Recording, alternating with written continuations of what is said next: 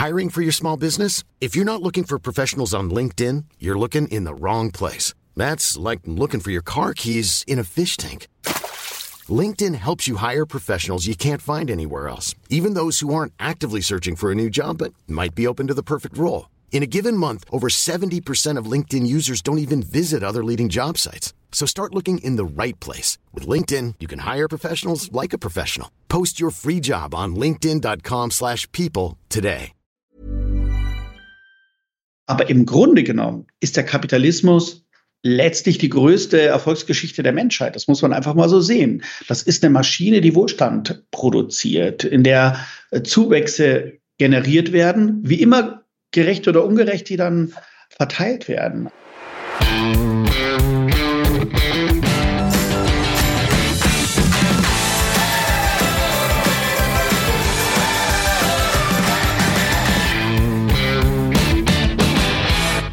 Moin Moin und herzlich willkommen zu einer neuen Folge des Finanzrocker Podcasts. Mein Name ist Dani Kort und ich habe heute zum zweiten Mal den unabhängigen Honorarberater Dr. Nikolaus Braun zu Gast.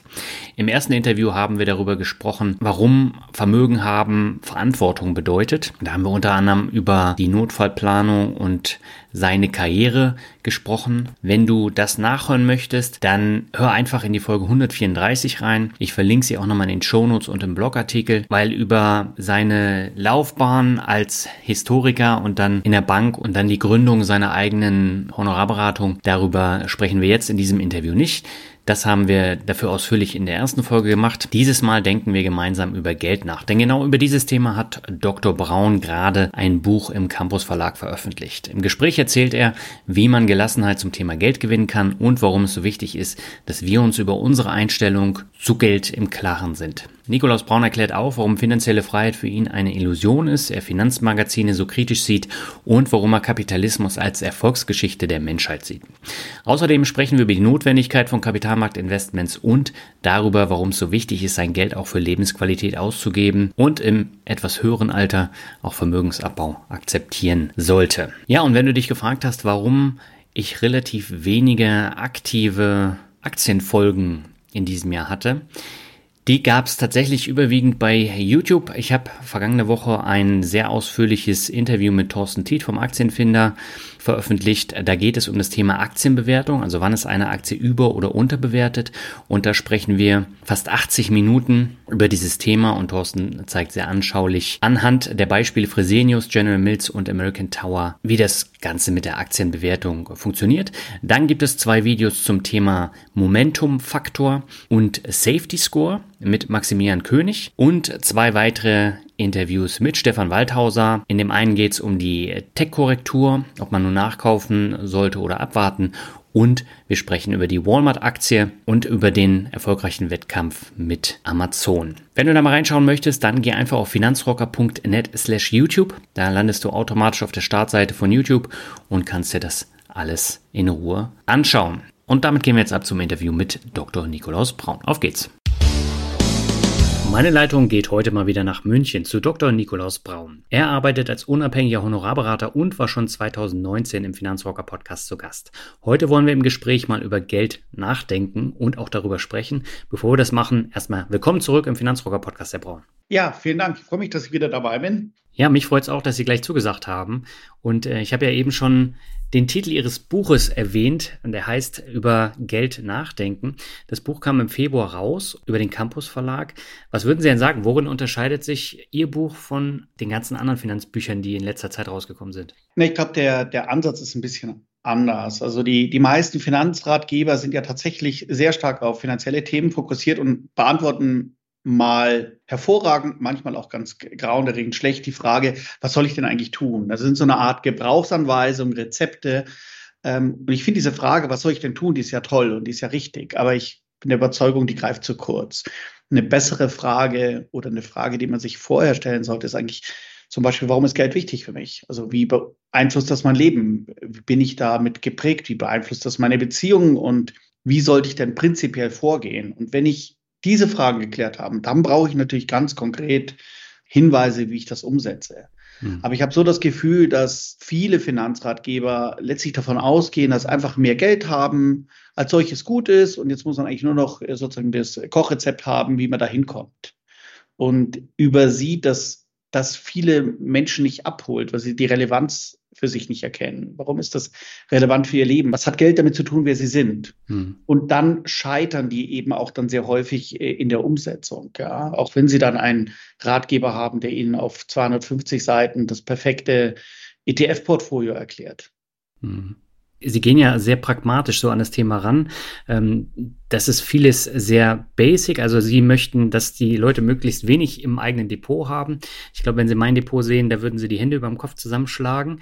Ähm, aber da geht es tatsächlich dann auch um weitere Sachen, wie zum Beispiel das Vererben, das Thema Notfallplanung. Da haben wir ja im letzten Interview drüber gesprochen. Und äh, das sind so Themen, die sonst eher selten äh, vorkommen in den Büchern. Das stimmt. Also auf der rein fachlichen Ebene, wo es darum geht, was soll ich tun, da habe ich eben versucht, nicht den äh, 25. ETF-Ratgeber ja. zu schreiben. Ich meine, da sind ja Sachen wie souverän investieren zum Beispiel von Gerd Kommer nach wie vor das Maß aller Dinge. Ähm, aber einen breiteren Blickwinkel zu haben. Ich habe da eben einige Erlebnisse in meiner Beratungspraxis ja geprägt. Mhm. Menschen, die mitunter die Nachkommastellen in ihrem Portfolio optimieren, aber zum Beispiel dann versterben ohne Testament und mhm. unnötig viel äh, Erbschaftssteuer dann bezahlt wird. Oder auch Menschen, die äh, in der Notfallplanung blinde Flecken haben, die übersehen haben, sich eine Vorsorgevollmacht äh, einzurichten oder ähm, im Fall einer Berufsunfähigkeit irgendwo dann stranden. Und diese blinden Flecken, ich finde, das gehört zu einer guten Finanzberatung dazu, da einen Blick drauf zu haben. Hm, absolut. Und äh, Geld sorgt ja bei vielen Menschen auch für Anspannung, vor allem seitdem jetzt die Corona-Pandemie vor genau einem Jahr losging. Wie kann ich denn in so einer Situation Gelassenheit zum Thema Geld gewinnen? Ja, das, also wie man die Gelassenheit gewinnt, äh, das ist wirklich ein großes Rätsel bis zum gewissen Grad. Ja? Weil kognitiv sind wir alle eigentlich relativ leicht in der Lage zu verstehen, dass Kapitalmärkte früher oder später heftig korrigieren werden. Also viele Leute glauben ja, Risiko bedeutet, wenn ich Geld verliere. Das ist überhaupt kein Risiko. Das ist eine der ganz, ganz wenigen Gewissheiten, die ich habe. Wenn ich am Kapitalmarkt engagiert bin, werde ich zwischendrin Geld verlieren. Ich werde negative Vorzeichen haben. Und an sich ist sie die meisten Menschen durchaus in der Lage, kognitiv zu verstehen. Es gibt Rückschläge, die Rendite ist eine Risikoprämie, ich muss das aussitzen, ich kann dann nachkaufen, ich sollte nicht nervös werden und alles wegwerfen. In der Situation selbst fühlt sich das aber ganz, ganz anders an. Hm. Ja, also eines meiner Lieblingszitate in dem Zusammenhang ist von Mike Tyson, der sagt, jeder hat einen Plan, bis er einen in die Schnauze kriegt. Und das ist genau der Riesenunterschied, sich vorzustellen, man hätte den Finger in der Tür und der Finger ist in der Tür. Und dann beginnt etwas. Also ganz, ganz wenige Menschen verkaufen dann in Panik. Die meisten Menschen beschließen intuitiv, ich muss jetzt da raus, ich muss mein Zeug verkaufen und bauen sich dazu aber dann eine rationale Erklärung. Also man nennt es in der Psychologie rationalisieren. Mhm. Man hat also spontan was entschieden und baut sich nachher aber dann eine Erzählung, die dafür sorgt, dass man nicht vor sich selber dasteht wie ein irrationales, aufgescheuchtes Huhn. Und diese Erzählung geht meistens los mit dem berühmten Satz, This time it's different. Ja, ich habe verstanden, dass das generell immer so war in der Vergangenheit, aber jetzt angesichts der Finanzkrise und des Kollaps des Weltfinanzsystems, da gelten diese alten Regeln nicht mehr und da werden wir völlig zusammenbrechen. Oder bei Corona eben. Natürlich haben wir das alles verstanden. Früher war das so, aber jetzt haben wir eine Pandemie und äh, die Leute sterben auf der Straße und der Einzelhandel wird zusammenbrechen und die Leute werden nie wieder in Urlaub fahren. Das ist der erste Text. Ne? Mhm. Und was ich jetzt konkret empfehlen würde, um, um gelassen zu bleiben, ist eigentlich genau das, wofür von wir am Anfang gesprochen haben. Ich muss mir eigentlich klar machen, wofür Geld für mich wichtig ist und wann ich das brauche und wann das in meinem Leben positive Bedeutung bekommt, wenn ich es verwende. Und dann spielt eigentlich die Wertentwicklung dieses oder der nächsten drei Jahre meistens gar keine Rolle mehr. Dann habe ich irgendwo einen Fluchtpunkt oder einen Fokus, der weit in der Zukunft liegt und der bringt mich ein Stück weit davon ab, jetzt kurzfristig auf einem kurzen Horizont blöde Entscheidungen zu fällen. Hm, ja. Ich habe äh, in Ihrem Buch einen Satz gefunden, der mir die ganze Zeit beim Lesen auch im Kopf rumgespukt ist. Und zwar, es geht nicht darum, das angebliche Optimum für Ihre Finanzen herauszuholen, sondern das Optimum für das Leben. Wie haben Sie das gemeint? Ja, ich habe ja gesagt, es, viele Finanzratgeber haben so diese etwas naive Vorstellung, ich brauche einfach nur genügend Geld. Mhm. Und dann geht es mir gut. Auch viele Menschen glauben, oh, hätte ich nur 10% mehr Einkommen, was ich mir alles leisten könnte. Ja? Äh, am Ende verpufft dieser ähm, Gehaltszuwachs relativ schnell und man ist in demselben Rad wie davor. Ja. Und wenn ich jetzt vielleicht an einem Beispiel illustrieren kann, mit dem ich in der Praxis relativ viel zu tun habe. Sie treffen auf jemanden, der ist, sagen wir mal, Ende 50 und hat jetzt gerade sein Unternehmen verkauft. Und er sitzt jetzt auf einmal auf einem großen Berg Geld. Mhm. Und wenn er jetzt sozusagen finanzoptimierte Entscheidungen fällen müsste oder würde, ähm, dann würde er hohe Risiken eingehen, punktuell sozusagen auch Wetten am Kapitalmarkt abschließen oder äh, in Venture Capital investieren. Und mit dieser Herangehensweise hat er die vermutlich höchste Chance, sehr, sehr reich zu versterben. Also das wäre eine finanzoptimierte Strategie. Mhm. Damit gefährdet aber gleichzeitig eigentlich sein Lebensentwurf, weil mit diesem höheren Risiko erhöht er auch deutlich die Wahrscheinlichkeit zu scheitern. Und wenn er da, es ihm da gelingt, das Programm umzustellen und zu sagen, reich bin ich ja schon geworden, und jetzt heißt mein Programm, ich möchte nur nicht arm sterben. Ich möchte einfach meinen Lebensentwurf vernünftig zu Ende bringen. Mhm. Heißt, die Ausbildung meiner Kinder finanzieren. Ich möchte wissen, wo ich in 20 Jahren noch wohnen kann und wohin ich in Urlaub fahren und was ich zu essen kriege und wie meine medizinische Versorgung ist. Dann wird er das Programm ganz anders gestalten. Dann wird er sagen, wenn ich jetzt aus 5 Millionen 10 mache, dann wird sich mein Leben eigentlich nicht mehr ändern. Da wird nichts mehr besser. Ja?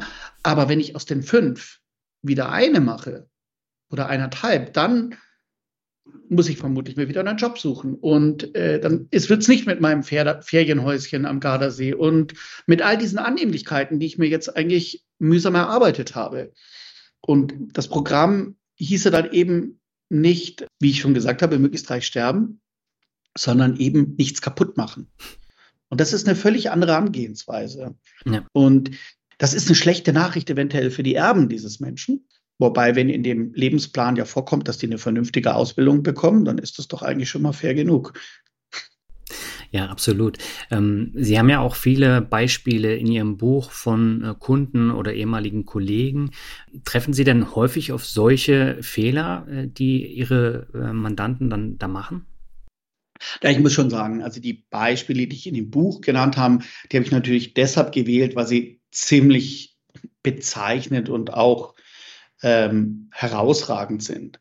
Aber die Muster, die ich damit versuche kenntlich zu machen, wie falsches Anchoring oder Verlustaversion oder der Wunsch, irgendwie das Jackpot-Investment zu finden, das findet man natürlich schon sehr, sehr häufig. Ne? Mhm.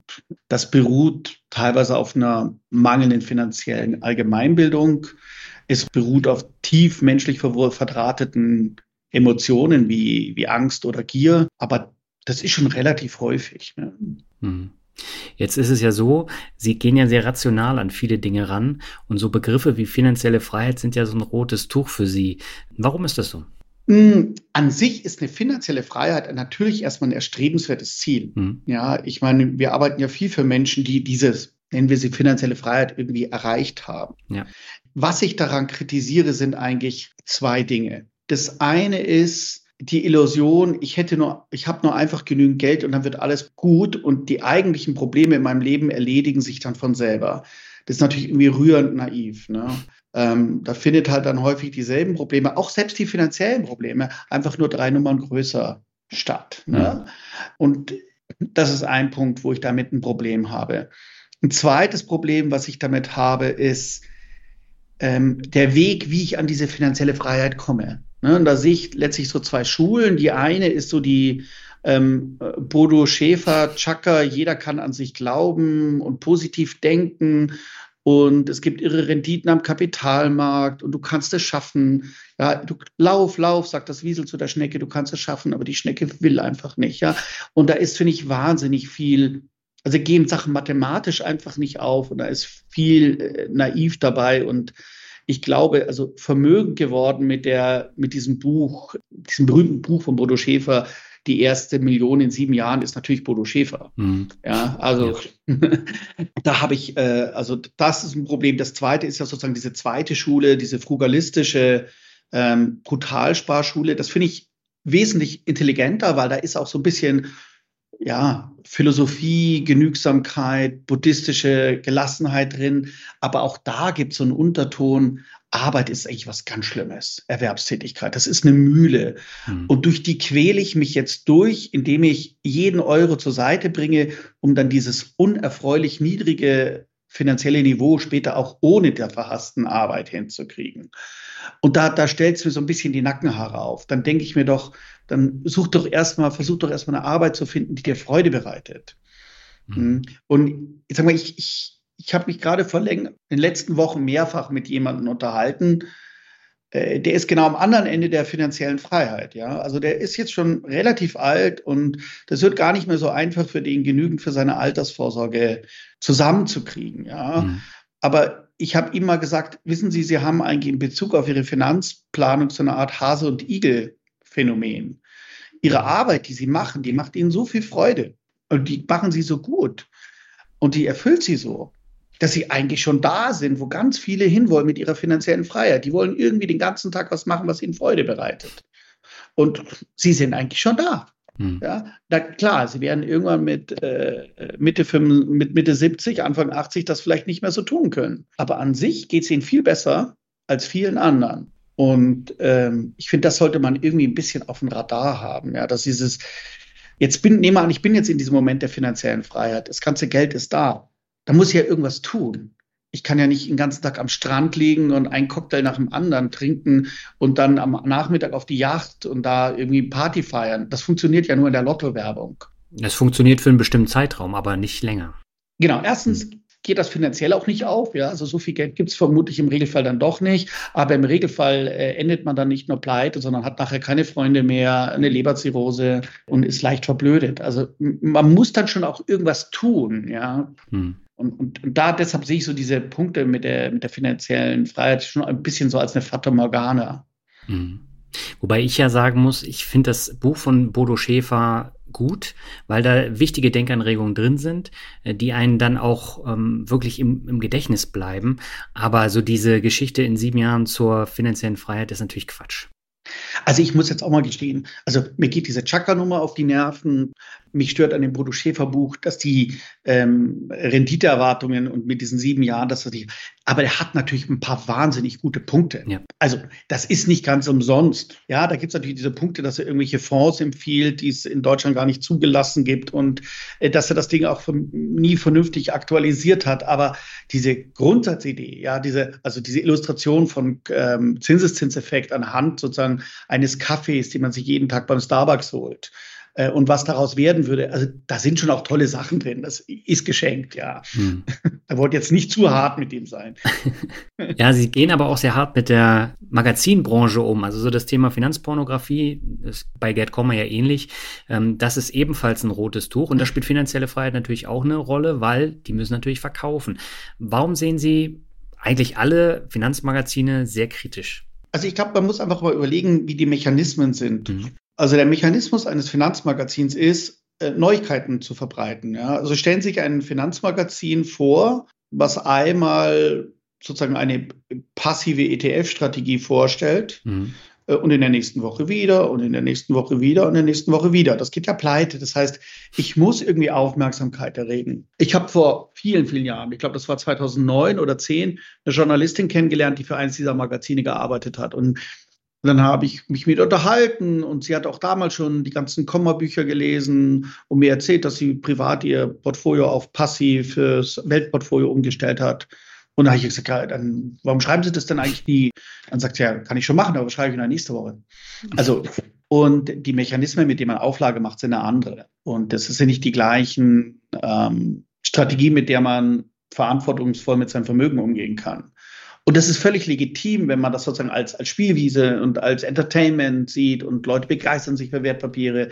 Und dann sollen sie in Gottes Namen irgendwie fünf oder zehn Prozent ihres Geldes nehmen und ein bisschen rumdatteln. Ja, also ich, ich würde in der Freizeit lieber zum Skifahren gehen. Ähm, aber das ist auch okay. Ne? Aber so kann ich keine Verantwortung übernehmen Nicht für mich selber und schon gar nicht äh, für meine Familie oder, oder auch meine Eltern, wenn die finanziell von mir abhängen. Ja, wobei es spricht ja nichts dagegen, dass man sich auch mit Einzelaktien auseinandersetzt, aber äh, man darf halt nicht den neuesten Trend oder Hype dann hinterherrennen, weil dann wird's problematisch. Dann hat man auch gar keine Ahnung, was man eigentlich in seinem Portfolio liegen hat. Genau, die Frage ist ja auch da immer, ich meine, ich, ich bin ja, ich habe mir ja lange überlegt, wie, wie mache ich denn diesen Anlageteil da mhm. in diesem Buch? Und natürlich wird mir selber auch ein bisschen schwindelig, wenn ich sage, kauft ja einen All Country World Index und einen Rentenindex und legt dich an Strand, ja. Mhm. Also das ist natürlich nicht wirklich hervorragend. Das ist halt, wie ich selber gesagt habe, gut genug. Ja. Ne? Äh, und es ist viel besser als das, was ich so bei der Sparkasse oder bei der Großbank um die Ecke kriege. Mhm. Aber das ist natürlich völlig legitim, äh, dass Menschen sich damit intensiver auseinandersetzen und dass denen das Freude bereitet und dass sie das auch ein bisschen anspruchsvoller oder potenziell besser gestalten wollen. Mhm. Nur in der Praxis sehe ich halt sehr oft Leute, die unglaublich gut in diesen Themen sind. Also die wissen das alles. Und dann schaue ich ins Portfolio und es sieht furchtbar aus. Das ist ja also diese, dieser Knowing-Doing-Gap. Hm. Ich, letztes Jahr, vor, oder was vorletztes, x Gespräche mit jemandem gehabt, der, der, der kannte diese ganzen Bücher eigentlich besser als ich. Und dann schaue ich mir sein Portfolio an und dann hat er irgendwie 30 Prozent in so einer ETF-Struktur und dann hat er alle möglichen Ideen noch gehabt. Und das ist komisch. Und dann treffen wir auch Leute, also, ja, die, da denkt man, mein Gott, die haben studiert, ja, die sind teilweise habilitiert, die sind am Ökonomie gemacht. Und, und die haben dann ein, Portfolio mit 120 Einzelwerten. Das ist so in der Summe, das, das funktioniert schon irgendwie. Mhm. Nur wenn mir dann so ein Mensch sagt, ja, ich beschäftige mich in der Woche damit zehn Stunden, dann, dann denke ich mir, also wenn ich seine Frau wäre, dem würde ich schon irgendwie mal Bescheid stoßen. vielleicht ist, also kann natürlich im Einzelfall auch sein, dass da jemand froh ist, dass, dass, dass der Mann verräumt ist und was zu tun hat. Aber also wir haben in diesem konkreten Fall ähm, hat dieser Mensch uns ganz deutlich gesagt, ähm, es belastet ihn unglaublich. Mhm. Er kann nur nicht loslassen. Also das finde ich ja immer das Faszinierende, diese, diese Brücke oder diese, diese Lücke zwischen Wissen und Tun. Mhm. Ich weiß nicht, kennen Sie das, kennen Sie dieses Buch von Carl Richards, dieses Behavior Gap? Nein, das kenne ich nicht. Ja, genau. Also das ist, gibt es leider nicht auf Deutsch, wenn ich es richtig sehe, oder nur in so einer komischen Übersetzung. Äh, Behavior Gap, das beschäftigt sich eigentlich nur mit diesem Thema. Das ist eine, äh, diese, diese, diese Spalt sozusagen oder diese Lücke zwischen dem, was man weiß und dem, was man tut, gerade an Finanzmärkten. Mhm. Aber jetzt haben wir ja seit dem Corona-Crash nur noch Börsen, die nach oben gehen und eigentlich äh, kann man ja sagen, viele Sachen, äh, da braucht man einfach nur investieren und sie sind nach oben gegangen. Das ist ja bei den Themen-ETFs so gewesen, es ist bei Einzelaktien so gewesen. Äh, wenn wir uns Bitcoin angucken, ging auch nach oben und die Bild berichtet jetzt auch darüber. Das ist ja für viele dann immer so ein Indikator, dass äh, man unbedingt jetzt aus der Goldgräberstimmung rausgehen sollte, weil die dann irgendwann zu Ende ist. Aber ähm, die Bild hat ja im Februar auch eine Headline gehabt, aus 10.000 wurden 30.000 Euro sieben ETFs, die himmlische Aussichten versprechen. Und spätestens da fasse ich mir dann schon an den Kopf. Ja, also sag mal, ich würde die Bildzeitung nicht überschätzen. Die funktioniert noch nicht mal als Kontraindikator. Natürlich ähm, gibt es jetzt so eine gewisse Goldgräberstimmung. Und natürlich sieht man das mit so einem gewissen Bauchschmerzen, ja, dass äh, wenn dann der eine oder andere euphorisch wird. Und ich erinnere mich ans Jahr 2000, äh, da war ich noch gar nicht in der Bankenbranche oder gerade erst mit einer halben Fuß da drin. Ähm, wenn dann meine Mutter mit ihrer Friseuse oder Reitlehrerin angefangen hat, über, über Hotstocks am neuen Markt zu diskutieren. Wobei ich glaube, die Situation ist da heute schon ein Stück anders. Also am Ende bin ich dann doch eben wieder Verfechter äh, eines agnostischen, passiven Ansatzes und sagen, alle Informationen sind im Moment in den Kursen drin, mhm. alle Erwartungshaltungen und statistisch ist der richtige Zeitpunkt zu investieren jetzt. Und nicht investiert zu sein, ist potenziell der, der größere Schaden, ja. als eventuell dann nochmal durch irgendein Tal durchzumüssen. Mhm. Jetzt ist es in Deutschland aber so, dass häufig über den Kapitalismus geschimpft wird und ähm, dass so das Thema Aktien eigentlich keine hm. große Rolle spielt. Das hat sich im letzten Jahr so ein bisschen geändert, weil viele Menschen eben auch Langeweile hatten und die sind dann mit an die Märkte gegangen und die Auswirkungen hat man jetzt ja auch Anfang des Jahres mit den Wall Street Bets gesehen. Ähm, was würden Sie denn sagen? Wie wichtig ist denn der Kapitalismus jetzt für dieses Optimum im Leben, was wir am Anfang besprochen haben? Also natürlich hat der Kapitalismus völlig zu Recht ganz schlechte Presse irgendwo, ja? ja. Also Sie sehen ja diesen Raubtierkapitalismus, irgendwelche Hedgefondsmanager, die unendliche Wohlstand äh, für sich selber sozusagen optimieren, ohne irgendwelche Mehrwerte zu generieren. Und wenn Sie dann in Länder, also meine beste Freundin kommt aus Brasilien, ähm, ja, ich meine, ihre Verwandten, die können ihre Kinder nicht zu Fuß äh, 20 Minuten zu einer Freundin schicken, weil es zu gefährlich ist. Und in solchen ungleichen Gesellschaften möchte man ja auch nicht leben. Mhm. Aber im Grunde genommen ist der Kapitalismus letztlich die größte Erfolgsgeschichte der Menschheit. Das muss man einfach mal so sehen. Das ist eine Maschine, die Wohlstand produziert, in der äh, Zuwächse generiert werden, wie immer gerecht oder ungerecht die dann verteilt werden. Also einerseits, wenn man sich es global anschaut, wir haben in den letzten 30 Jahren gesehen, wie ein ganzer Kontinent, wie eigentlich ganz Asien sich aus der absoluten Armut befreit hat. Mhm. Und nicht aufgrund von Transferleistungen oder Umverteilung, sondern durch die Kraft eines Art äh, Grassroots-Kapitalismus. Mhm. Wenn man das dann, diese Kapitalismus-Skepsis, ja, die ja sehr salonfähig ist und die geht ja weit hinein in, in bürgerliche Kreise, die führt dann eben auch zu einem ja, so eine Art Verteufeln oder dem ganz starken kritischen Distanz zum Kapitalmarkt und übersieht natürlich auch wiederum, dass hier diese wohlstandsgenerierende Kraft, ähm, die Deutschen nennen das dann lieber freie Marktwirtschaft, dann klingt es nicht so schlimm wie Kapitalismus, mhm. dass sie natürlich eine wesentliche Säule ist ähm, für die Altersvorsorge von jedem und ähm, und diese Tabuisierung oder diese Berührungsängste da und auch diese deprimierende Unkenntnis in dem Bereich in weiten Teilen der Gesellschaft, das ist natürlich schon niederschmetternd. Ja. Und ich bin deshalb auch ein ganz großer Fan äh, von dieser Bürgerbewegung Finanzwende, mhm. die einerseits den Finger in die Wunde legt und sagt, hier gibt es einfach Fehlentwicklungen, gerade im, im, im Bankensegment, im, im Finanzbereich, die aber gleichzeitig sich ganz stark macht für eine breite Beteiligung der Bevölkerung am Kapitalmarkt, also einem auf letztlich äh, aktienbasierenden Baustein für die Altersvorsorge. Und das Spannende daran finde ich, dass eben dieser Impuls kommt eigentlich quer durch die, durch die ganze Gesellschaft. Ja? Hm. Also die Gründer, die kommen relativ eindeutig eher aus einem linksintellektuell ökologischen Bereich, aber an sich geht das quer, geht diese Bewegung quer durch alle Parteien und alle Denkrichtungen. Und da gibt es, glaube ich, sehr, sehr viel Raum für Verbesserung. Also es kann nicht sein, dass ein Land wie Deutschland, was so viel Wohlstand generiert äh, und das so ein hohes Niveau erreicht hat, am Ende, dass da hunderttausendweise Menschen ihre Altersvorsorge verstolpern, weil sie in Richtung Sicherheit, Garantieprodukte, Riester-Rente, Rürup und Co. denken äh, und eine furchtbare Angst vor den äh, Kapitalmärkten haben. Das ist wirklich niederschmetternd. Mhm. Aber wenn wir einen Finanzminister haben, der sein Geld auf dem Girokonto parkt, darf man sich da auch nicht wundern, oder? Nein, da darf man sich nicht wundern. Das ist, also, das, ja, das ist wirklich, ähm, ich meine, ich kann mich ja auch dann so an so Zitate aus diversesten politischen Parteien erinnern, wie wir können die Altersvorsorge äh, unserer Bevölkerung nicht vom Auf und Ab der Märkte abhängig machen. Und da gibt es halt eine einfach, es ist einfach falsch. Ne? Es mhm. ist eine Null, was dahinter liegt, ist eine Nullsummendenke. Ne? Der eine gewinnt, der andere verliert. Das wird ja auch noch befeuert durch diesen völligen Unsinn, dass man jeden, äh, jeden Abend vor der Tagesschau den DAX-Stand repräsentiert kriegt. Und auch das erweckt ja das Gefühl bei Menschen, oh, da gibt es irgendwelche Leute, die zocken und dann grinsen die so über beide Backen oder die gucken ganz traurig, weil sie endlich die gerechte Strafe äh, erlangt hat in der Krise und einen Tag geht's hoch und einen Tag geht's runter.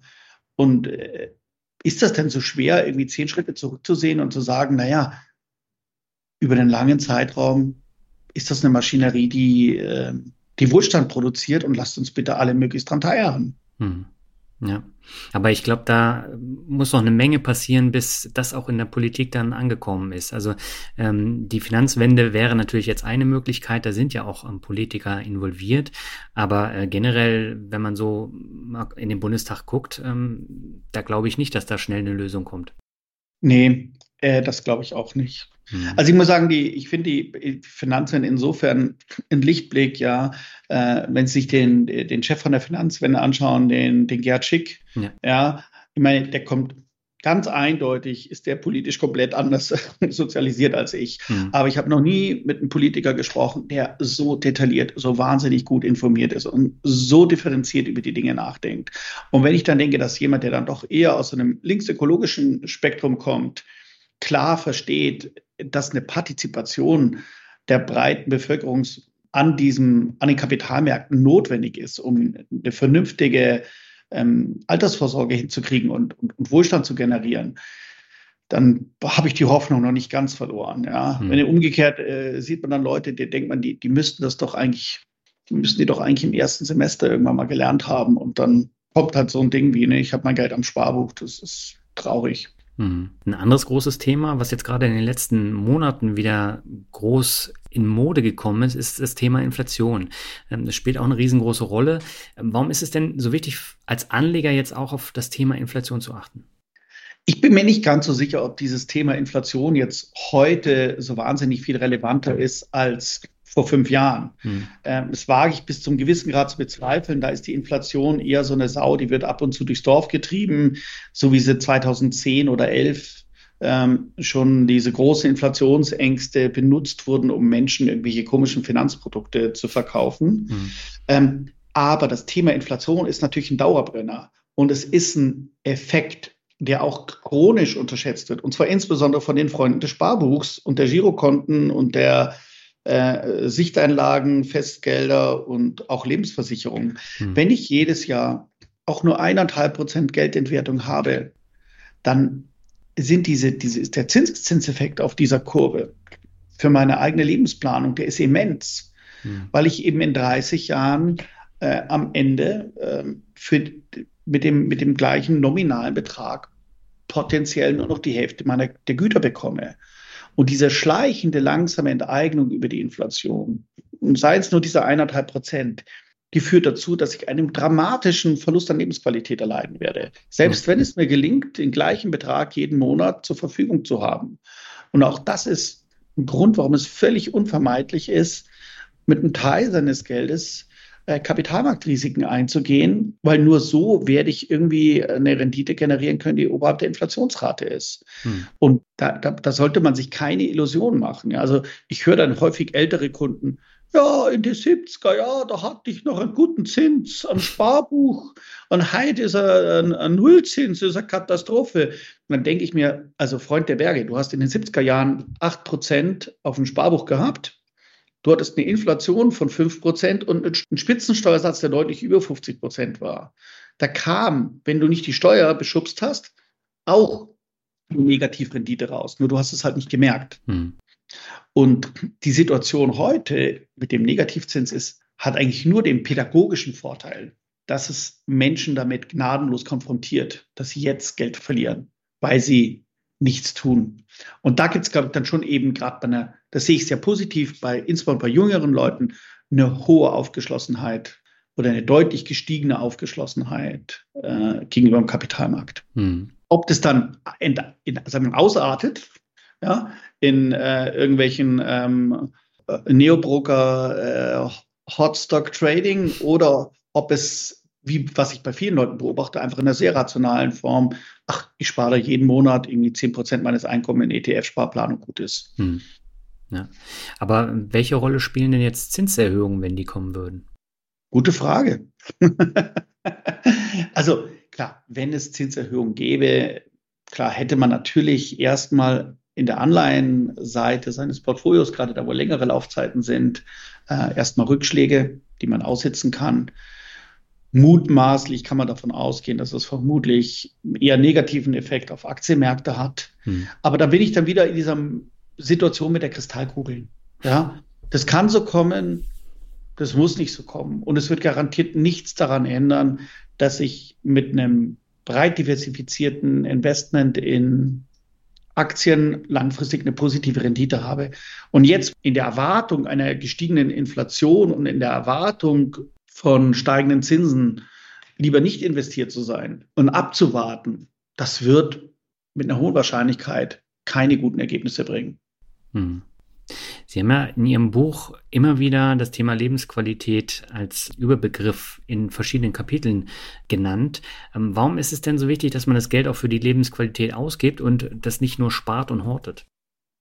Ich finde das ja total naheliegend. Ne? Also wenn ich, ähm, Geld ist ja, ähm, ja, ich nenne es manchmal gefrorene Zeit ähm, auch wenn ich das Copyright darauf leider nicht habe, sondern das vermutlich eher bei Michael Ende oder auch bei einem meiner Mandanten äh, herkommt.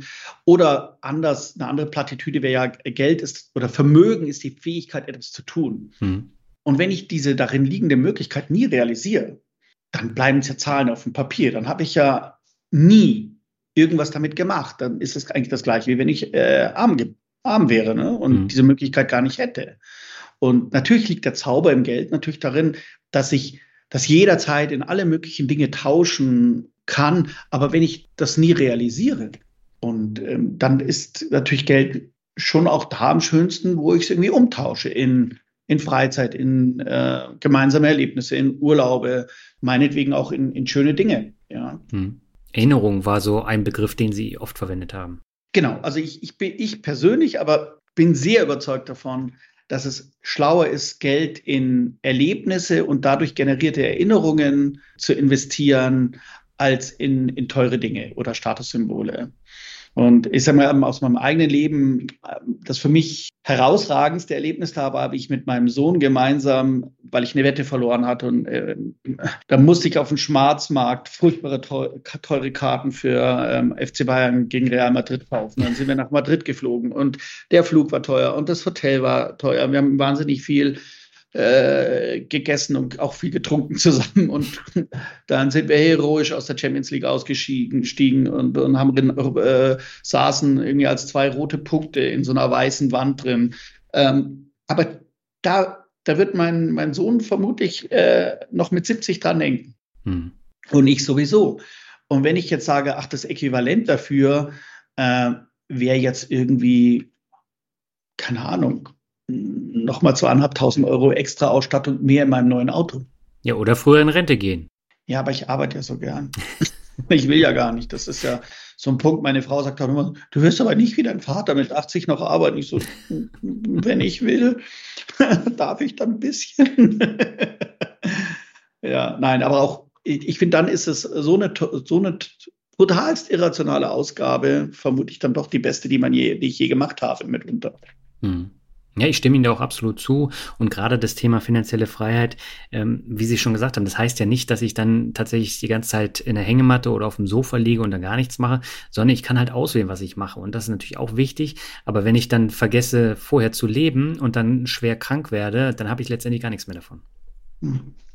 Ich weiß ja selbst bezogen auf meine eigene Person gar nicht, ob ich finanziell frei bin oder nicht. Hm. Also wenn finanzielle Freiheit hieße, ich kann morgen absperren und muss nichts mehr arbeiten, dann hieße die Antwort nein.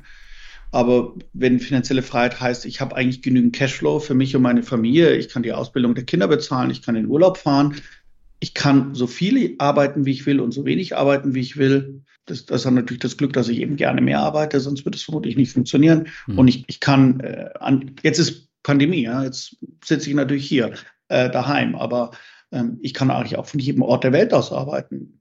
Und dann bin ich eigentlich schon quasi habe ich vielleicht auch dieses Hase- und Igel-Thema und bin vielleicht schon da, ohne ja. es zu merken. Ja. Ähm, wir haben ja schon über die Beispiele in Ihrem Buch gesprochen. Ein Beispiel ist mir da besonders hängen geblieben, nämlich das Beispiel von Herrn Borchers. Da ging es darum, dass er sich falsche Ankerpunkte äh, gesetzt hat. Ähm, welches Problem hatte Herr Borchers denn damit? Also der Name ist natürlich verändert, mhm.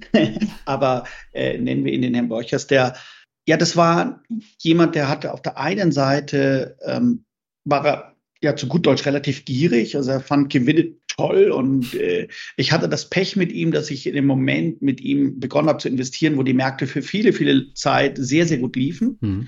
Und er sich dann so langsam daran gewöhnt hatte, an so zweistellige Renditen. Und ich hatte dieses irre Erlebnis mit ihm, wie er dann 2015 zu mir ins Büro kam und meinte, ja, ich habe äh, die Hälfte meines Geldes bei Ihnen verloren. Ich bin menschlich echt zutiefst enttäuscht. Und dann habe ich mir gedacht, ja, ja, ja, ja, ich war gerade noch vor drei Minuten an meinem Computer, da war noch alles da. Was ist denn jetzt passiert in der Zwischenzeit? Und ich habe eigentlich gedacht, der macht einen Scherz. Und er meinte, ja, ich war schon mal bei plus 14 und jetzt sind es nur noch plus 7. Mhm. Und habe ich gedacht, okay, also plus sieben ist nicht dasselbe wie minus 50 Prozent.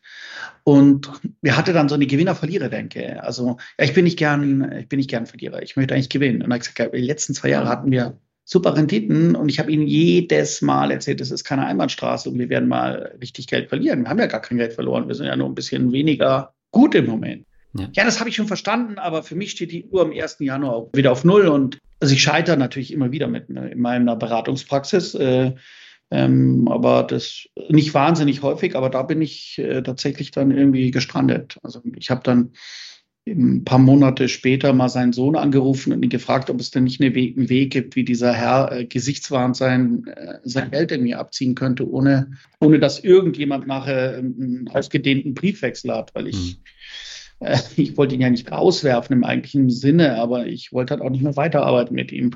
Und ich habe dann noch von seinem Sohn viel, äh, viele Monate später erfahren, ähm, dass er dann danach das Programm von, ah, ich, ich muss zweistellige Renditen haben, auf, ich fürchte mich ganz furchtbar geändert hatte und äh, nur noch Cash vor sich her schob. Mhm. Es war natürlich ein Extrembeispiel, also sehr, sehr irrational, sehr extreme Verlusterversion, überhaupt kein gutes Nervenkostüm und so. Und gleichzeitig, das fand ich eigentlich das eigentlich interessanter, ein unglaublich gebildeter, kluger, äh, erfolgreicher Mensch. Mhm. Aber an der Stelle ein großer weißer Fleck. Ja, aber jetzt haben wir ja momentan auch so eine Situation, wo die Märkte fast nur nach oben gehen. Und wenn wir uns jetzt den Bitcoin-Kurs angucken, der fällt mal zwischendurch äh, für zwei Wochen um 40 Prozent, geht dann wieder 40 Prozent nach oben. Viele Leute wissen nicht, wie sie mit diesen Verlusten dann umgehen sollen und viele kennen auch nicht ähm, das Erlebnis, dass die Gewinne ganz schnell wieder schmelzen können. Ja, also ich meine, das ist natürlich das Problem, insbesondere bei so Preisspekulationen. Ne? Mhm. Also letztlich ist ja Bitcoin, behaupten wir mal, Bitcoin wäre eine Währung, dann ist es eine Währungsspekulation mit einer extrem hohen Schwankungsbreite. Mhm. Und in ähnlicher Form hat man das ja teilweise bei irgendwelchen Hotstocks aus dem Tech-Bereich. Ja. Und das ist an sich alles wunderbar. Ne? Das kann man ja gerne machen mit einem gewissen Teil seines Geldes. Schlimm wird, wenn der Einsatz an der Stelle so hoch ist, hm. dass davon die gesamte finanzielle Lebensplanung abhängt. Und dann passiert Folgendes, ich habe das bei zwei, dreimal in meiner beruflichen Laufbahn in letzter Zeit erlebt. Dann ist diese eine Zahl, nennen wir es den Bitcoin-Kurs oder den Kurs ähm, der, der Aktie, wo ich meine ganzen Stock Options in meinem Job drin habe oder der, der Kurs des, ähm, ähm, des Hightech-Unternehmens, bei dem der, der Private Equity Fonds äh, äh, gerade seinen Exit gemacht hat. Und ich kann es aber immer noch nicht verkaufen. Mhm. Das nimmt dann im Kopf einen unglaublichen Platz ein. Also man, man dreht sich sozusagen nur noch um, diesen, um diese eine Zahl. Und das ist auch äh, für die, für die Psyche auch nicht irrsinnig gesund. Und es ist mhm. definitiv keine Strategie, mit der man Verantwortung für seine Familie übernehmen kann. Mhm. Also im Einzelfall äh, haben wir dann schon auch mal hier beschlossen, dass wir jemandem sagen, wenn du, wenn du da sowieso nicht unsere Beratung annimmst, dann ähm, musst du das, dann mach's bitte alleine und äh, hör auf. Also dann, da haben wir auch schon mal ein Mandat niedergelegt mhm. im Einzelfall. Ja. Und wenn wir jetzt auf die andere Seite gucken, wenn wir jetzt Geld, ähm, in Tagesgeld umwandeln wollen oder Festgeld ähm, oder meinetwegen auch Girokonto, da hat ja jetzt die Zinsmisere dazu geführt, dass wir da Geld für zahlen müssen, wenn wir zu viel auf dem Bankkonto haben. Jetzt gab es eine Pleite der Greensill Bank äh, vor wenigen Wochen und das hat alles dazu geführt, dass der risikoarme Teil äh, nicht mehr vernünftig besparbar ist. Haben Sie denn eine Idee gefunden, wie ich als Anleger damit umgehen sollte? Nein, also eine Idee im Sinne, da gibt es so eine Art Workaround hm. und eine Produktlösung oder eine Strategie, dass ich doch auf meinen risikoarmen Teil noch wenigstens ein Minimum an Rendite bekomme. Ja. Nein. Eine Art, damit umzugehen, habe ich schon gefunden. Und ich muss einfach für den risikoarmen Teil meines Portfolios oder den Teil des Geldes, den ich in, einem, in einem Notfalltopf drin habe mhm. oder den ich weiß, den werde ich die nächsten zwei, drei Jahre ausgeben, dann muss ich schlicht und ergreifend einfach den Schmerz ertragen und umarmen.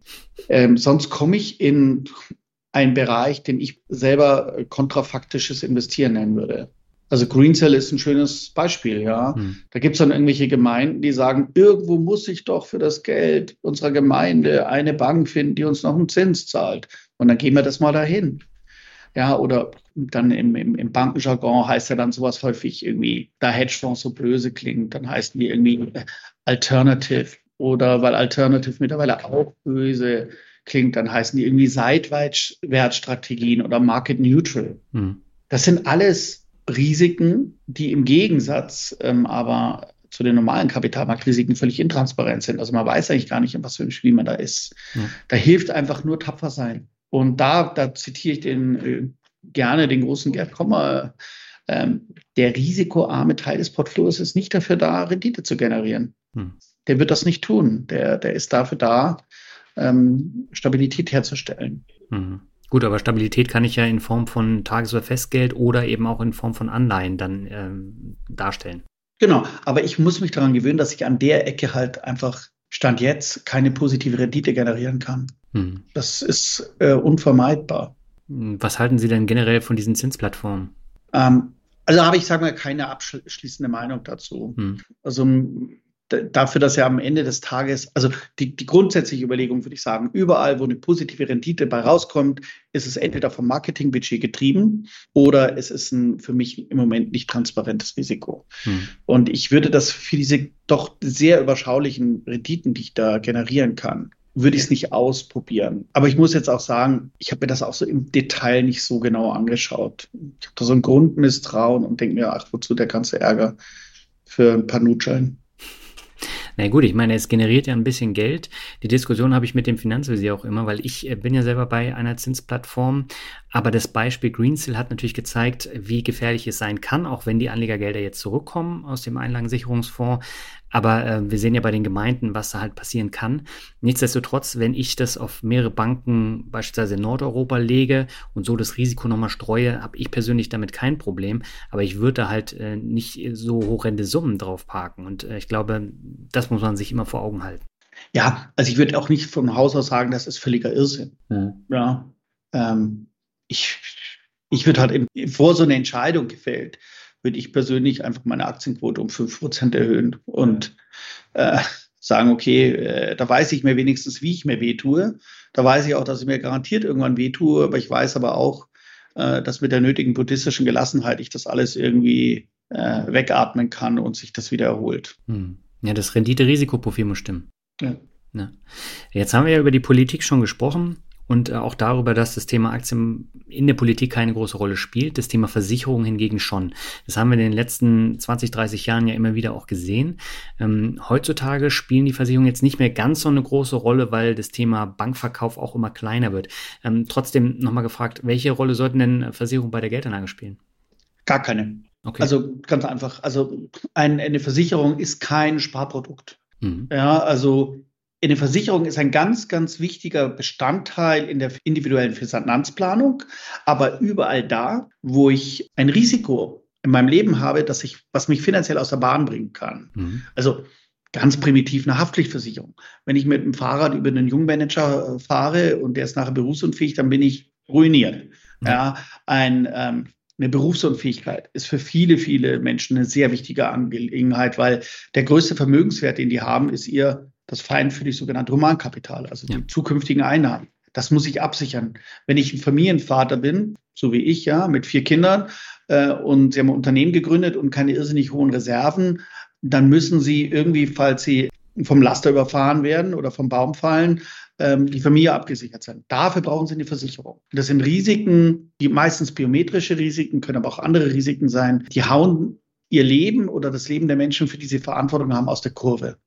Und das muss abgesichert sein. Für Sparen ist eine Konstruktion, die einfach irrsinnig viel Verwaltungsgebühren generiert, im Regelfall hohe Provisionen an den Vertrieb zahlt und dann in der Anlage geknebelt ist, ähm, eine vernünftige Aktienquote zu haben. Oder im schlimmsten Fall noch irgendwelche komischen Vorprodukte da reinkaufe, wo ich dann nochmal eine zweite Ebene mit Kosten habe. Hm. Da hat das einfach nichts verloren. Das hm. ist nicht die Aufgabe einer Versicherung. Hm. Und das, das ist, ja, wenn jetzt heute jemand so eine Versicherung im Bestand hat und die hat der 1998 abgeschlossen, dann ist die heute vermutlich ganz okay. Mhm. Ja, aber die neu zu machen, ne, und die ist auch nur deshalb okay, weil die Zinsen immer weiter gefallen sind und er noch eine relativ hohe äh, Garantieverzinsung hat. Ne? Die war damals keine gute Idee.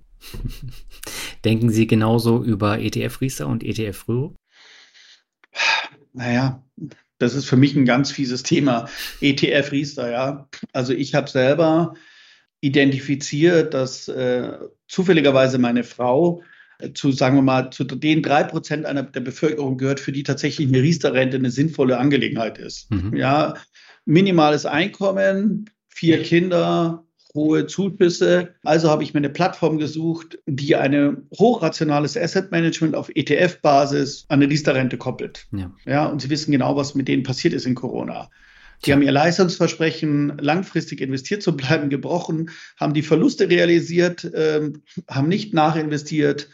Und ich bin gottsfroh, weil wir kurz überlegt hatten, ob wir diese Plattform nicht auch irgendwelchen Mandanten in, äh, in, äh, empfehlen. Und ähm, bin ja nur selber so blöd gewesen, es zu machen. Ja. Mhm. Ich habe das, glaube ich, auch in, irgendwie in meinem ähm, Buch irgendwo gesagt. Vielen, vielen Dank. Äh, ich glaube, weiß nicht, ob ich die, äh, das Unternehmen namentlich genannt habe, aber ja, gut, äh, ich, am Ende sind da nur die staatlichen Zulagen irgendwie kaputt gemacht worden. Aber mhm. das ist natürlich politisch gesehen völliger Irrsinn, ja. Dass mhm. man da politisch ein Unternehmen sozusagen so reguliert in der Anlage, dass es keine vernünftige Anlage machen kann. Das, ja. Ja, aber das gilt natürlich nur für Riester. Rürup ist ja dann nochmal eine andere Geschichte. Das ist ja eher so ein Steuersparmodell. Das hat natürlich auch seine Vorzüge. Da passiert sowas wie bei Riester halt nicht, ähm, hat aber auch andere Nachteile. Ja, also Rürup kann im Einzelfall eine, eine Lösung sein, wenn ich äh, selbstständig bin und wenn ich überhaupt keine vernünftige Säule in meiner Altersvorsorge habe, die mir einen regelmäßigen Cashflow später mal generiert. Äh, Im Regelfall finde ich die Transparenz und die Einfachheit eines äh, ETS-Portfolios, was ich regelmäßig bespare, trotzdem äh, überzeugender. Mhm. Ja, also möchte bei Rürup nicht ausschließen, dass es Konstellationen gibt, wo das sinnvoll sein kann. Hm. Jetzt haben wir ja über das Thema finanzielle Freiheit schon ausführlich äh, gesprochen. Wenn es denn mal soweit ist und ich bin in finanzieller Freiheit oder in Rente, warum sollte ich dann Vermögensabbau akzeptieren? Ja gut, es liegt ein bisschen daran natürlich, wie viel Sie haben. Ja. Aber was ich sehr häufig beobachte, ist, Menschen sparen ihr Leben lang, bilden Vermögen, mal effizienter, mal weniger effizienter, mal haben sie einfach relativ viel Dusel und mal haben sie Pech. Aber jetzt ist irgendwie das gelobte Land des Ruhestands da. Äh, man ist irgendwie 65 oder 63 oder 67, was auch immer. Und jetzt ist da dieser Geldsack, den man mal gespart hat, damit man es im Alter besser hat. Mhm. Ja, und damit man da seinen Lebensstandard aufrechterhalten kann. Und justament an dem Tag wird sozusagen die Platte ausgetauscht oder die CD oder der USB-Stick, was weiß ich nicht. Und das Programm, was vorher lief, ich spare jetzt, damit es mir später besser geht, wird gewechselt in, das, was ich mein Leben lang gespart habe, soll jetzt auf alle Fälle nicht mehr weniger werden. Mhm. Und das ist natürlich Irrsinn, ne? weil ich habe ja irgendwie dieses Geld akkumuliert, um meinen Lebensstandard aufrechtzuerhalten. Und trotzdem tun sich viele Menschen unendlich schwer zu akzeptieren, dass dieses Geld dann auch wieder langsam weniger wird. Mhm. Ja.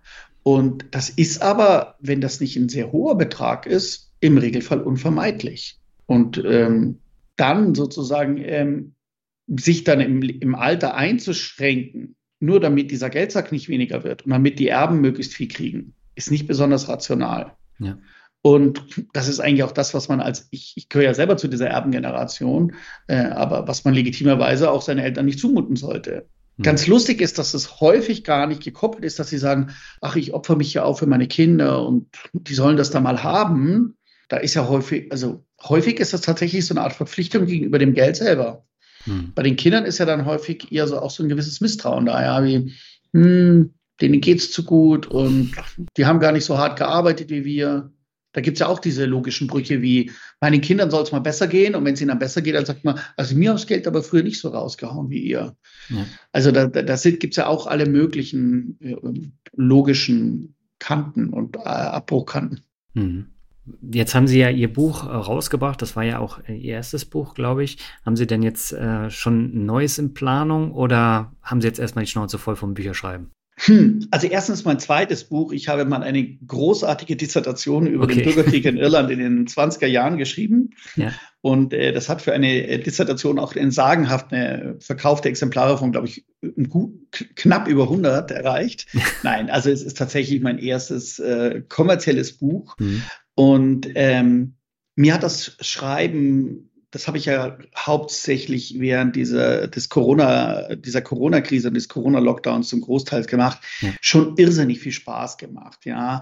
Und ich hatte auch irgendwie eine unglaubliche, ja, so ein Wild, irgendwie da irgendwas mitzuteilen, ja. Und gleichzeitig äh, fühlte ich mich dann doch wieder partiell an meine äh, Promotion erinnert, wo ich gemerkt habe, dass dieses Schreiben auch eine sehr, sehr einsame Angelegenheit ist. Da, da sitzt man vor diesem Papier und man kriegt das aus seinem Kopf nicht da drauf. Und ähm, also und, und es frisst einen so auf. Ne? Also wenn ich bin mit meiner Arbeit eigentlich ganz gut, ne? dann ähm, gehe ich irgendwie abends nach Hause um sieben und, und dann schalte ich ab. Hm. Nicht immer, aber häufig. Also während des Höhepunkts der Corona-Krise natürlich nicht, überhaupt nicht. Aber im Regelfall lasse ich das da weg. Aber so ein Buch, das jagt einen die ganze Zeit. Ne?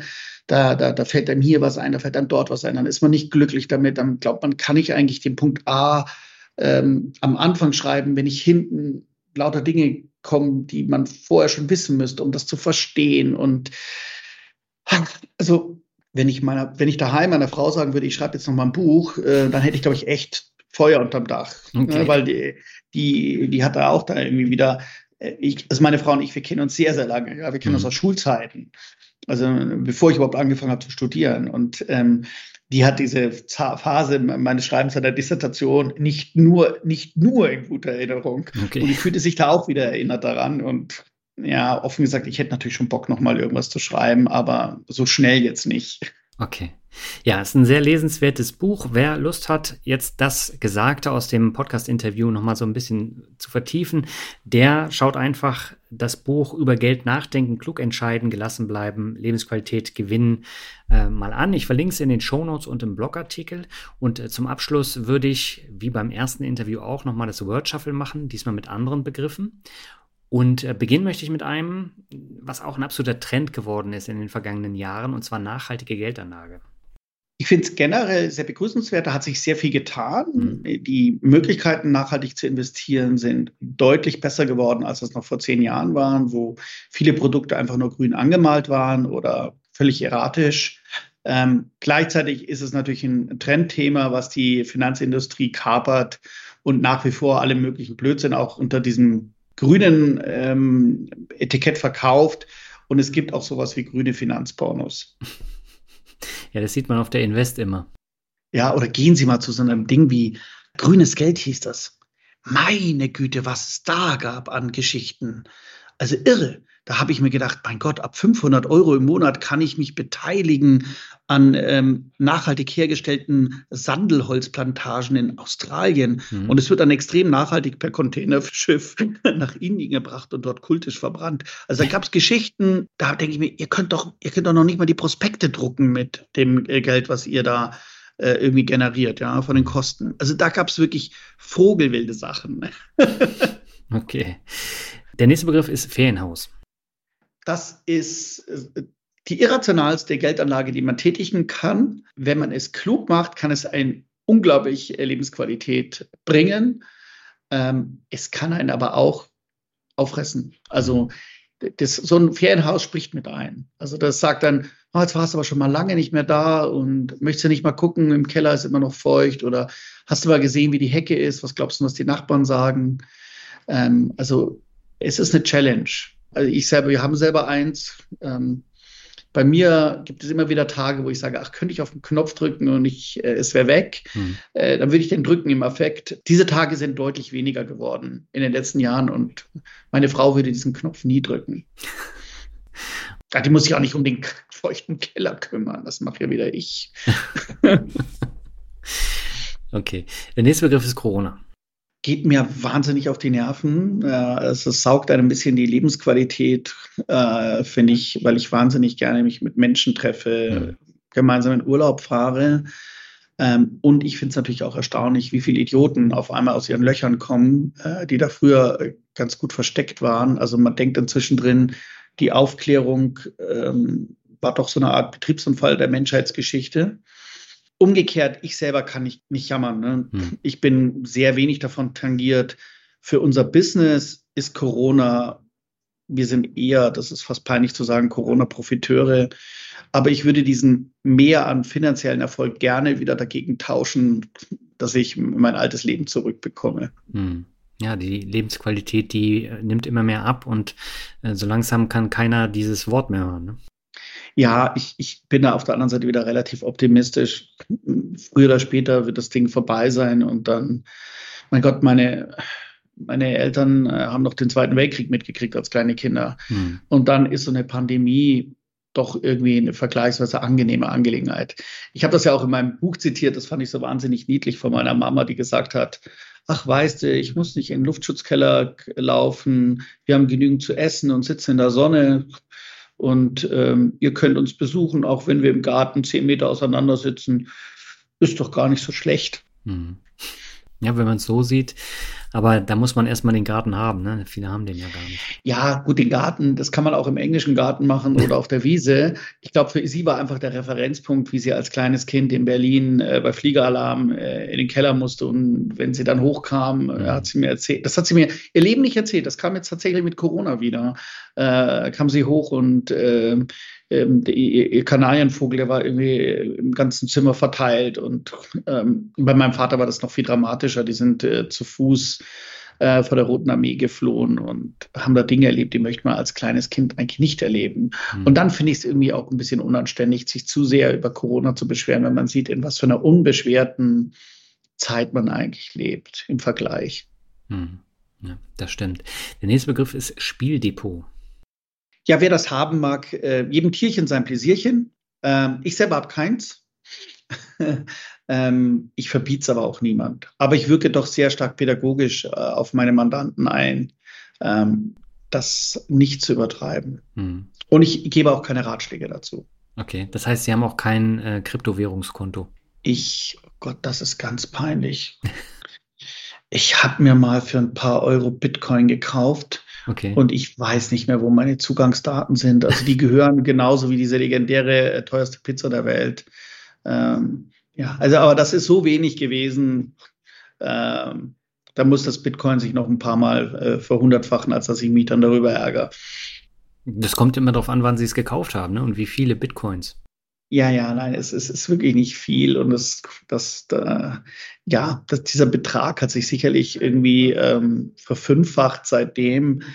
Ähm, aber das war, ich habe das eigentlich nur gemacht, weil ich äh, einfach mal gucken wollte, wie das Ding funktioniert. Mhm. Also wenn es wirklich anfängt, richtig, äh, wenn es sozusagen sich nochmal verhundertfacht, dann fange ich an, nochmal wirklich systematisch zu suchen, wo ich mir das aufgeschrieben habe. Okay, dann kommen wir jetzt zu einem Begriff, darüber haben wir etwas länger auch schon beim letzten Mal gesprochen, und zwar Crash-Propheten.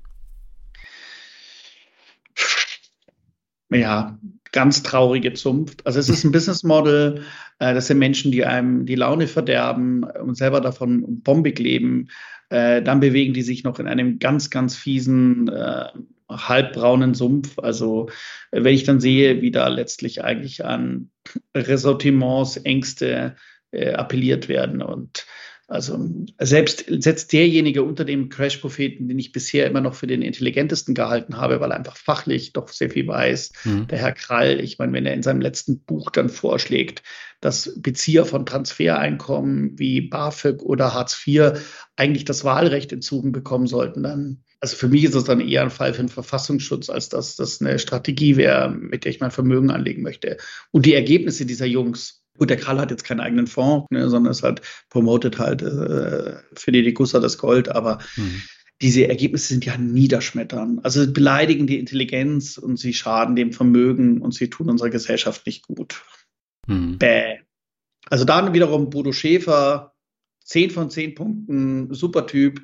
Die Bücher kann man lesen, da kann man was rausziehen äh, Dirk Müller, Krall, äh, Friedrich Weig und Co. Nein, nein, nein. Äh, ich ich habe auch die Bücher mir nur ausgeliehen oder mal bei so einer Krabbelkiste umsonst mitgenommen. Ich äh, nicht lesen, nicht tun. Gibt es überhaupt nichts draus zu lernen. Okay. Der vorletzte Begriff, das ist Geschlechterrollen. Bezogen auf Geld? Bezogen auf Geld, genau. Das war ein Buchkapitel. Ja, ja, ich weiß. Ich mhm. erinnere mich, ich habe es geschrieben. Das ist ein super spannendes Thema, weil ich glaube, Geld ist das letzte Bollwerk des Patriarchats. Ähm, ganz viele Frauen sind irrsinnig froh, wenn sie einen Partner haben, der dieses lästige Thema macht und sie glauben meist völlig zu Unrecht, der Mann wäre da kompetenter als sie. Mhm. Ähm, und ähm, ja, in, in, also in Beziehung wird viel über Geld ausgetragen, ne, an Machtdifferenzen. Und ähm, ich hoffe, meine Tochter wird von meinen vier Kindern diejenige, die am souveränsten mit Geld umgeht. Okay. Dann kommen wir zum letzten Begriff, das ist Demut. Ja, also ich glaube, bei der Kapitalanlage ist Demut sehr gefragt. Ähm, man ist die Schnittmenge zwischen den Dingen, die wirklich wichtig sind und die äh, wirklich beherrschbar sind, die ist sehr klein und auf die sollte man sich konzentrieren. Ja, ich, ich habe natürlich auch selber manchmal eine gewisse Hybris und Arroganz und eine gewisse spöttische Art und ich fühle mich dann immer selber, wenn ich mit dem Wort Demut konfrontiert werde, ein bisschen ertappt. Ja, dass es eben dann doch sehr, sehr viele Dinge gibt, ähm, wo ich selber natürlich nachher daneben liege. Mhm. Und ähm, insofern war dieses Buch für mich auch ein Stück weit äh, Eigentherapie, weil ich beileibe nicht alle die Ratschläge, die da drin sind, selber beherzige. Ich selber genauso an diesen kognitiven Brüchen und Dissonanzen leide äh, und auch bei mir es eine, eine Luft gibt zwischen dem, äh, was ich weiß, was richtig ist und dem, was ich tue. Mhm. Und mir hat selber das Buch geholfen, äh, bei vielen Dingen besser zu werden. Seitdem ich das Buch geschrieben habe, habe ich zumindest also zum Beispiel ein Testament. Ich habe auch noch mal äh, meine Risikovorsorge nach der Unternehmensgründung, also im Sinne eines äh, Risikolebensversicherung ausgebaut. Und ich habe ähm, auch selber mich nochmal gequält, selber für mich einen Finanzplan auf einer Seite zu machen und mir nochmal klar zu werden, was eigentlich wirklich wichtig ist bei Geld ähm, und was nicht. Hm. Ja, das ist auch ein wichtiges Thema und man muss sich auch immer wieder da selber hinterfragen, ob man denn das, was man predigt, auch immer selber umsetzt. Ich kenne das auch und äh, da kann so ein Buch tatsächlich helfen. Ja, ich meine, es gibt ja diesen alten Spruch, der Wegweiser geht auch nicht den Weg, den er weist. Aber das finde ich ist ziemlich zynisch. Ja. Also ähm, es ist tatsächlich so, ähm, ich froh wäre, wenn ich alle Ratschläge, die ich da drinnen aufgeschrieben habe, selber beherzigen würde. Und es wäre, ist mein Ziel, äh, da auch selber besser zu werden. Die meisten Sachen tue ich auch tatsächlich, ja.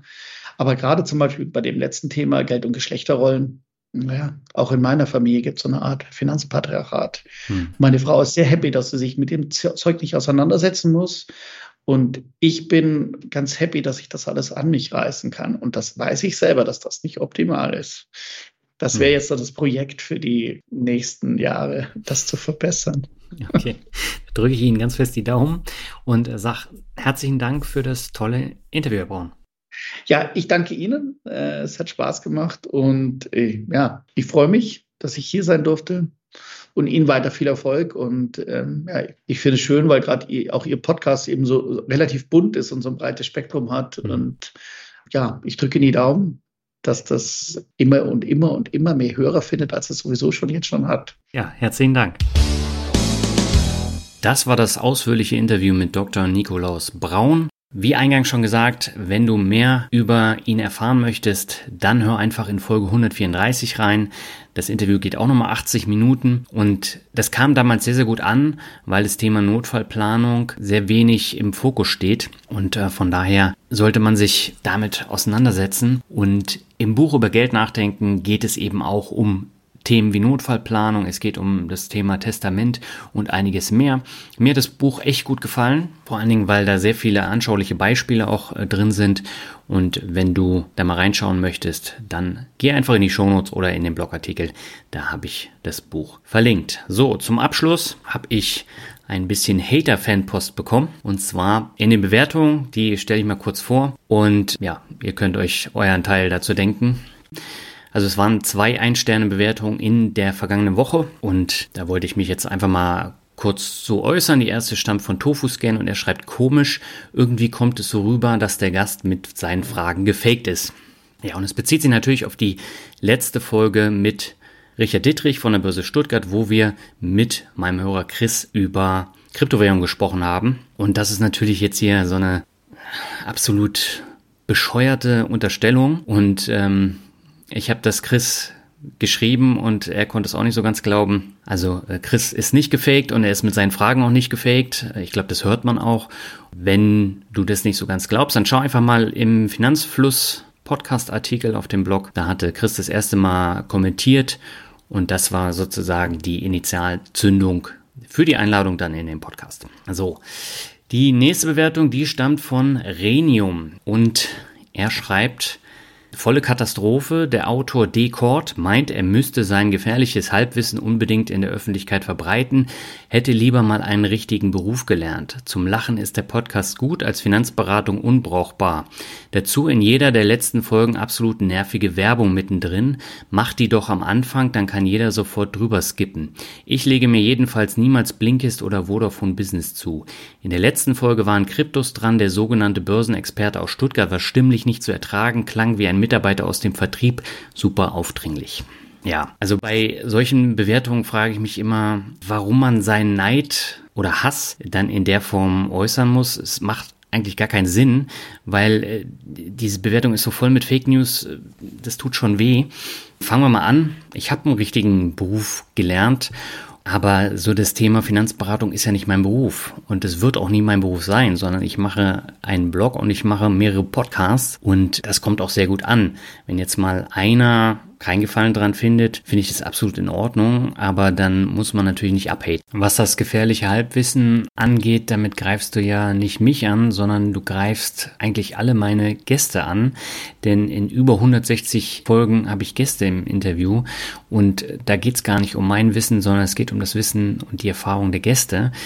Und meine tatsächlichen angeblich unwissenden äh, Folgen, äh, die sind klar in der Minderzahl und von daher finde ich, ist es ein absolutes Unding, dann ähm, sowas da reinzuschreiben, weil es stimmt einfach nicht und das lässt die Vermutung zu, dass du dir den Podcast überhaupt nicht richtig angehört hast. Dann zum Thema Werbung, das stimmt auch nicht. Also insgesamt hatte ich in acht Folgen in diesem Jahr viermal Werbung. Ähm, das ist absolut überschaubar. Und ja, was die Kunden angeht, Blinkes war zum Beispiel dieses Jahr gar nicht im Finanzrocker Podcast. Deswegen weiß ich nicht, wie du darauf kommst. Vodafone Business, äh, ja, ist jetzt in dieser Folge und in der letzten Folge drin gewesen. Hintergrund ist natürlich, jetzt mal so ein bisschen aus dem Nähkästchen geplaudert, es gibt sehr, sehr viele Finanzkunden, die unbedingt in meinen Podcast rein wollen. Die lehne ich aber immer ab und nehme dafür dann stattdessen andere. Und wenn sie äh, dir nicht zusagen, ja, mein Gott, das ist ja nicht, nicht schlimm, aber dann hörst dir an und äh, gut ist. Und am Ende des Tages, ich habe es schon mehrfach gesagt, finanziert das halt den Podcast und ohne diese Sponsoren wäre der Podcast in der Form nicht möglich